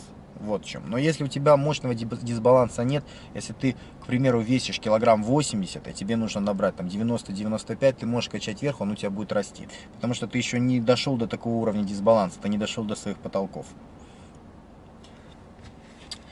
А, Иван Герберт. Дэн, расскажи, как сейчас поживает Максим из твоих первых видео, тот самый, в которых ты демонстрировал технику выполнения упражнений в первых своих роликах. Макс, как ты там сейчас поживаешь, а, родной, скажи мне. Я не знаю. Последняя информация, которую я слышал а, от Макса, это было когда это было? Не, это уже после Майдана было. Как раз приезжал один наш э, товарищ из Донецка, который оттуда там эмигрировал, скажем так. Вот, и мы вместе встречались. Где ж мы сидели? На Лесе Украинке в Киеве мы сидели в каком-то там заведении, в мафии, в мафии мы сидели. Вот, это был последний раз, когда я Максима видел, но это было уже, наверное, года полтора назад, ну давно достаточно, может год назад. И последняя информация, что я слышал, он вроде бы уехал гастролировать, работать в Китае со своей женой. Вот. Ну, честно говоря, я уже давно с ним не общался, и поэтому не знаю. Если он уехал, ну, то слава богу, я понимаю, почему он уехал, потому что вы, вы слышите, что происходит постоянно. Призывают молодежь э, на это АТО, которое на самом деле является гражданской войной. Никто особо умирать не хочет. Я бы вообще момента бы убежал бы, если честно. Я выступаю против, да, ну ладно, еще хорошо, меня не послушали, все равно сделали каку какую-то, а потом еще говорят, вот из-за того, что сделано кака, ты должен еще умереть, или еще, ну, чем-то такое. Вот как бы мне такие штуки бы, наверное, не понравились. Ну вот я слышал, что вот он в Китай вроде бы уехал, работает, работает там. Так, следующий вопрос от Александра Воронова. Три у него вопроса. Ваше отношение к WWE. Что такое, непонятно может быть, это рестлинг, да, но если это про рестлинг вопрос, про рестлинг федерацию, то ну как отношения? Ну прикольно, ну волосатые чуваки дубасят друг друга. Я не фанат, я ни разу не смотрел ни одной полной передачи, но как можно относиться? Ну спокойно, как к дождю. То есть кто-то от этого кайфует, кто-то нет, так же как от дождя. Я отношусь спокойно. Что делать, если в жизни все хорошо, понимающие тебя друзья, любимая девушка, отличный тренажерный зал, но очень часто посещают мысли, что все отстой и надо что-то менять? О, красавчик, молодец, молодец, красавчик. Если ты так думаешь, что значит ты удовлетворил свои начальные потребности. Ты удовлетворил свои биологические потребности, потребности, которые находятся на первом уровне. Биологический комфорт, безопасность, спокойствие. И что у нас начинается дальше? Дальше начинается удовлетворение социальных потребностей. Следующая твоя цель – это социальная самоидентификация, и после нее это социальное признание. Это те вещи, которые ты должен стремиться сейчас получить. Что значит социальная самоидентификация? Ты должен стремиться стать частью какой-то успешной группы. Ну, например, стать болельщик, болельщиком ЦСКА или Динамо, ну, или еще какой-нибудь группы. А, пойти в какую-нибудь секцию там, заняться чем-то. Я вот, допустим, в свое время пошел в секцию борьбы. Это может что угодно, кружок рисования. В общем, любая, любая группа, где будут твои единомышленники, люди, с которыми ты будешь общаться, ты сможешь стать частью какого-то коллектива. Социальная самоидентификация. Для человека это очень важно, это одна из потребностей, которая идет сразу же после базовых потребностей. Ты должен найти себе новых друзей, и тогда ты чувствовать будешь себя лучше, гораздо лучше. Для этого должны появиться общие интересы. Поэтому пробуй. Одна секция, другая. Очень хорошо заняться каким-то спортом командным. Чтоб, или там, может быть, не командным, но бодибилдинг подойдет, но когда вы там в сборной вместе куда-то ездите выступать, чтобы чувствовался вот дух плеча, что вы вместе, вы в каком-то коллективе, желательно, чтобы этот коллектив был успешным. Именно поэтому очень много футбольных фанатов, кстати. Никто понять не может, почему их так много, не сбиваются такие кучи. Потребность самоидентификации. Быть частью какой-то группы успешной. Вот ищи, и тебе станет гораздо легче. Ты, твоя личность будет развиваться, она будет двигаться на более высокий уровень, а развитие, получение желаемых результатов, это есть счастье. Сейчас ты застопорился, потому что ты, у тебя удовлетворены нижние уровни, а выше ты не двигаешься. После того, как ты станешь частью коллектива, а, тебе нужно будет проявлять уже там активную свою позицию, очень много делать для других людей, для того, чтобы удовлетворять желание социального признания. Это то, что я сейчас делаю периодически вот там какие-нибудь бесплатные семинары, то есть помощь другим людям для того, чтобы они тебя ценили, чтобы они тебя уважали. Тогда ты снова будешь чувствовать себя хорошо, твоя личность будет развиваться. После этого там уже идут очень высокие уровни по духовным различным потребностям, таким как а, познание мира, познание себя, а, различные практики, ну, то есть Суть в том, твоя сейчас задача в том, что ты должен пробовать различные секции, различные тусовки, ты должен стать частью какой-то группы людей, какого-то коллектива, подружиться с ними, найти себе новых друзей. А после этого за, э, завоевать среди них доверие и уважение. Вот э, на эти задачи у тебя может уйти 5, 10, даже больше лет. Если ты сейчас займешься этим, то ты начнешь себя чувствовать кайфовенько. А вообще, а вообще, в субботу уже, наверное, вот вышло, вернее, не в субботу, в воскресенье, а, выходит материал «Я 2.0», твое обновление. Это материал про трансформацию личности, и там я рассказываю про все эти вещи подробно, как развивать свою личность. И те, кто этот материал прочтут, у них таких вопросов вообще не будет. У них будет четкое понимание, что в своей жизни нужно делать, куда идти для того, чтобы чувствовать себя счастливым. А, а может и правда русские нехорошие, готовят вторжение в Европу, а то странно в последнее время много новостей про русские подлодки и так далее, или это просто промывка мозгов? А что значит хороший, что, может, что значит плохое? Это, понимаешь, это субъективные понятия. Но вообще ты обобщаешь. Так же вот как э, там а вот сегодня один человек обобщал по поводу это э, Украины, да, как ей нужно было себя вести. Также ты обобщаешь по поводу русских. Все русские разные. Кто-то одобряет одни вещи, кто-то не одобряет эти же самые вещи. То есть все люди разные, у всех вот разный менталитет. Большинство людей вообще не участвует в этой ситуации. Большинство русских, они там, их нет на этих подлодок, они никуда там никого не отправляют и так далее. Может быть, они вообще резко негативно к этому относятся. Но мы обобщаем, мы упрощаем ситуацию. Но в любом случае, если э, ты часть этой группы, то ты должен поддерживать эту группу. Если у тебя есть сомнения, то вполне возможно ты не часть этой группы, тогда нужно менять группу, не знаю, нужно э, менять гражданство, куда-то уезжать и так далее, если ты не одобряешь позицию той социальной группы, в которой ты живешь. Э, восстановление яиц. Друзья, поддержите лайками. Часто слышу, что на курсе яйца уменьшаются. Скажи, пожалуйста, восстанавливаются ли яйца после курса до прежних размеров, если курсить не по черному, а так раз в год метанчиком пошалить? Если раз в год метанчиком пошалить, то, в общем-то, они, может быть, даже не уменьшатся в размере. Да, восстанавливаются. Так, тут очень длинный вопрос про алкоголь и качалку. Есть знакомый, который занимается с детства, мезоморф, рабочие веса 150-170. Работает, работает, охранника в клубе сутки через двое, а выпавшие дни бухает, а вечером тренируется, 150 на 10 повторов. А, так, а в чем вопрос? Друзья, просто в шоке, как он может, при том, как, как у него это получается. А, ну, у него это получается, потому что Потому что генетика такая, ты сам ответил. Мезоморф. Мезоморф.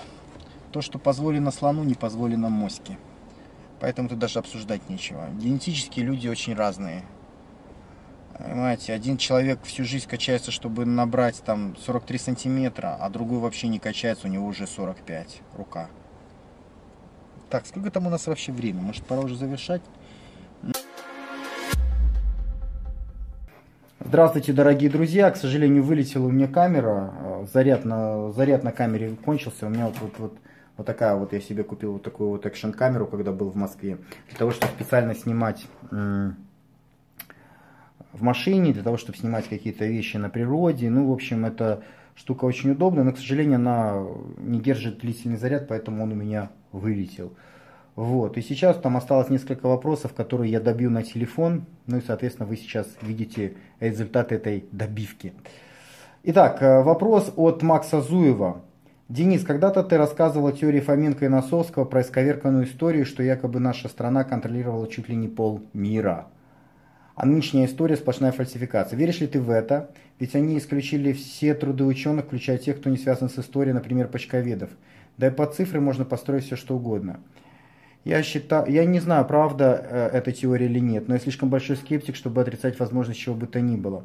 Что я знаю, так это то, что я вижу. Я вижу, что на моей памяти за мою короткую жизнь история фальсифицировалась уже несколько раз. Уже несколько раз историю переписывали. Во времена Советского Союза в школе я учил одну историю, а потом уже после распада Советского Союза я учил другую либеральную историю, сейчас вообще уже другая третья история. Я вижу, что власть использует историю как инструмент пропаганды. То есть та власть, которая пришла, она меняет историю под свои нужды. И я слишком большой скептик, чтобы отрицать возможность интеллекта у моих предков. Я считаю, что мои предки были не хуже, чем мы, такие вот ушлые да удалые. Я считаю, что и наши предки, когда им было выгодно, меняли историю. Поэтому история многократно менялась в зависимости от той власти, которая приходила. И, соответственно, то, что мы сейчас учим, это вообще такая сказка ядерная, такая мешанина непонятно чего. Вы же поймите, реальных доказательств практически не осталось. Все доказательства, большая часть, это сфабрикованные вещи, написанные вещи. Ну вот сидит ученый, ему что говорят, то он и пишет. Потому что если он напишет, не дай бог, что-то не то, его там казнят, расстреляют, убьют и так далее. Есть определенная выгода манипулировать историей. Поэтому я думаю, ей манипулировали. Я не знаю, правильно ли теория Носовского или нет. Ну, реально не знаю. Но это была попытка показать вам обратную сторону, чтобы вы задумались, насколько все может быть совершенно не так, как мы привыкли видеть. Нам втирают определенную картину мира, а все может быть совершенно не так. Вот. Второй вопрос. Почему многих фитнес-тренеров выпирает живот, будто у начинающих любителей пива, хотя пресс отчетливо виден? А, ну, потому что они очень много жрут, и потому что они очень много колят гормона роста. В первую очередь, конечно, гормон роста, во вторую очередь еда. Еда разбив, разбивает желудок, он становится больше, больше и больше. Желудок может растянуться, ну вот у людей, которые страдают ожирением, у них желудок может быть три раза больше, чем у обычного человека. Желудок растягивается. Естественно, раз он растягивается, он занимает больше пространства внутри вашего живота. Соответственно, он начинает выпирать. А если сюда еще добавить к обильному питанию гормон роста, а гормон роста увеличивает, растит внутренние органы, то все становится очевидно и просто разрастаются внутренние органы, начинает пресс разлазиться в разные стороны, всякие грыжи, пупки наружу вылазят. Ну, в общем, в общем, это пагубное действие современной фармакологии. Атлеты золотой эры, типа там Арнольда, Франко Коломбо, они многие ели достаточно много. Меньше, чем сейчас, но тоже немало. Но у них не было таких талий. Поэтому, скорее всего, основная причина это все-таки гормон роста. Гормон роста плюс обильное питание. Вот и получаются такие а беременные спортсмены. Алексей Олейников, 75 лайков. Как относишься к критике НЛП со стороны научного сообщества? Есть яркие примеры из твоей жизни, подтверждающие эффективность этой техники. Планируется специальный выпуск про НЛП. НЛП это очень спорная техника, действительно, многие академические ученые выступают против ее. Но, на мой взгляд, основные положения не работают. Суть НЛП в том, что есть связь между нашими действиями, нашими словами и нашим разумом, нашим мышлением. Э, это самый главный постулат НЛП, и с этой точки зрения он эффективно работает. Если вы поверите в то, то что вы сильный, то это сработает. Э, если вам некуда деваться, вам придется в это поверить, то это сработает. Если вы все внушаете, что вы слабый, то это тоже сработает. Примеров перечислять можно бесконечное количество. Я сам много раз видел примеры. Например, э, еще в детстве, когда мне дали гантели на 5 килограмм больше, чем мой привычный вес, но сказали, что они меньше. Я чувствую, идет как-то туговато. Но мне сказали, сделали определенные действия, которые повлияли на мой разум. Я поверил в это. То есть я к чему это говорю? Связь между разумом, нашими действиями, нашими поступками, она есть. Можно влиять на других людей и можно влиять на самого себя. А более подробно о различных техниках, ну, это уже можно спорить. Вообще, возможно, будут выпуски. Я очень люблю психологию, очень люблю всякие такие фишечки, которые нам помогают становиться сильнее и лучше. А в НЛП есть такие фишечки, и многие из них действительно хорошо работают. А, следующий вопрос. А, Денис, скажи, как ты думаешь, действительно ли ИГИЛ подорвал российский Боинг над Синаем? А, или там, возможно, была другая причина? По телеку нам просто говорят... По телеку нам просто говорят то, что все хотят услышать. И, честно говоря, э, ребят, я особо новости не смотрю. Почему? Потому что новости это почти всегда манипуляция нашим сознанием для того, чтобы от нас добиться нужного поведения. Я не знаю, ИГИЛ сделал это, не ИГИЛ, но я точно знаю, для того, чтобы управлять социумом, управлять какой-то социальной группой, ее нужно сплотить э, вокруг какой-то идеи. И желательно, чтобы эта идея была не за что-то, а против кого-то. А, психология Homo sapiens, она устроена специфическим образом. Нам гораздо проще объединяться против общего врага, чем объединяться за что-то позитивное. Почему так происходит? Ну, потому что очевидно. В стародавние времена для того, чтобы выжить, нашим предкам приходилось объединяться против мамотов, против волков, против хищников и т.д. и т.п. Они не объединялись для того, чтобы строить пещеры, создавать предметы искусства и культуры. Они объединялись против общих врагов.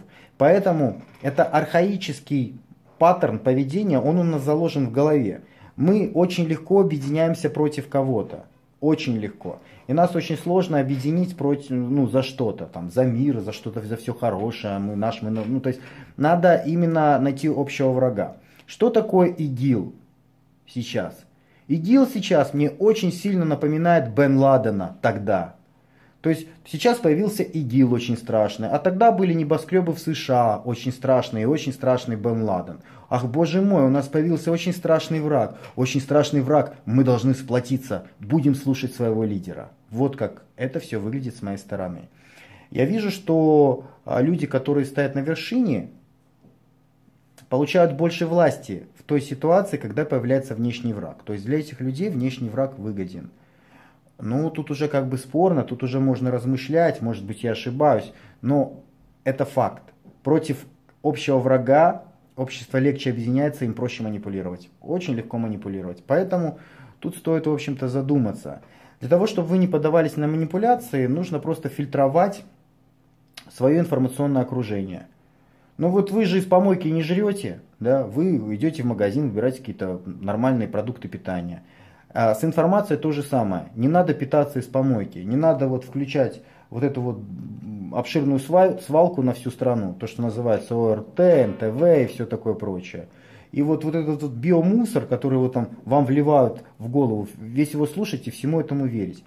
У вас сейчас есть уникальная возможность э, э, смотреть в интернете разные источники информации, сравнивать их, анализировать. В конце концов, если вы не хотите это делать, лучше вообще не смотрите. По крайней мере, вами не будут манипулировать. А когда, знаете, вот приходишь, вот я в Россию при, прилетел с Гаити, и я смотрю, знаете, э, там, в каждом доме вот эти вот теракты показывают именно во Франции. И все такие обеспокоенные, ИГИЛ, общий враг, мы должны с этим что-то делать, мы им покажем, мы им накажем, мы русские, мы должны быть вместе. Мне, человеку, который периодически бывает как на Украине и в России, не знаете, что это очень напоминает? Нет, напоминает Майдан. Серьезно, ребят, серьезно. Там такие же песни были. Там Москали, там сначала был Порошенко, гад и ублюдок, ой, после, против которого мы должны объединиться для того, чтобы все было хорошо. Манипуляция чистой воды. Общество консолидировалось, общество стало управляемым. Потом Москали, ну и пошло-поехало. Кацапы там. И вот на глобальном уровне это везде происходит. Вот сейчас с ИГИЛом такая, вот, вот общий враг там и все такое прочее. Э, я помню, 11 сентября в Штатах небоскребы так просто взорвались. Нет, появился общий враг, терроризм, Бен Ладен. Против него мы должны сплотиться. Заметьте, это манипуляция, это управление обществом. Против общего врага общество консолидируется, и у них мозги выключаются. Враг, мы затянем потуже пояса, мы сделаем все, что нужно, потому что это ж враг, мы должны выступить общим фронтом. Все, манипуляция сработала. Поэтому я не знаю, что там с этим ИГИЛом, есть он или нет, и кто его спонсирует. Да, естественно, можно привести доводы. Э, я вообще, честно говоря, вижу преимущество в этом ИГИЛ как и для американцев, так и для России. Хер поймешь. Ну, больше, конечно, преимуществ для американцев, потому что очаг нестабильности возникает рядом с Россией. Поэтому тут как бы чаша весов склоняется в эту сторону. Но пофиг на эту чашу весов. Я к чему это говорю? Потому что войны, конфликты и манипуляции происходят всегда, так же, как изменение истории. Думайте своей головой, анализируйте, поменьше вот этого кала себе в голову пускайте. Не смотрите вы эти новости. Лучше почитайте из разных источников, противоположных, диаметральных.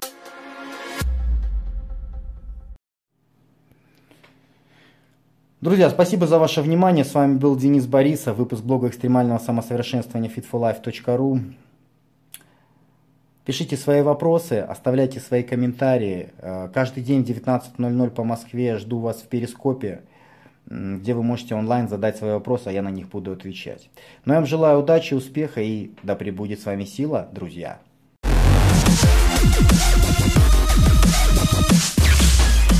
Voice.